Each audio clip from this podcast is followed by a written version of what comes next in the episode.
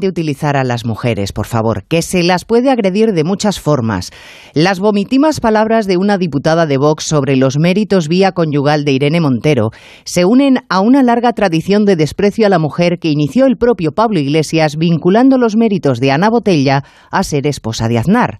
Hoy se lo recuerdan las redes sociales. Hay mujeres inútiles, claro, pero aunque solo sea por una cuestión estadística, porque son menos en política, hay menos ineptas que ineptos.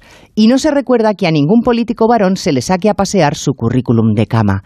Y con todo, este forzado debate es el lodazal perfecto en el que hoy se revuelca un partido de ultraderecha que no logra protagonismo parlamentario y uno de ultraizquierda que hace de la pancarta una forma de política. Y ambos, en su torpeza, dejan en un segundo plano lo más grave que hoy va a pasar en el Parlamento, que el Gobierno se va a cargar el delito de sedición dejando vulnerable al Estado para que a Esquerra le salga gratis volver a atentar contra la Constitución.